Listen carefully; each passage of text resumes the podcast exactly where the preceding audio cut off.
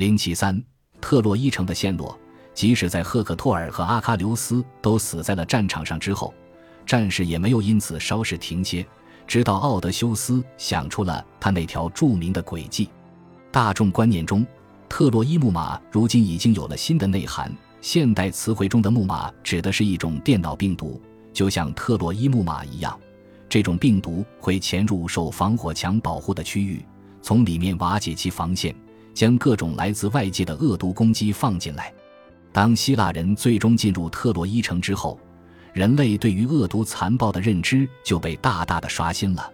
以至于连生活在几千年之后的现代考古学家施里曼都能发现当年希腊人暴力破坏的痕迹。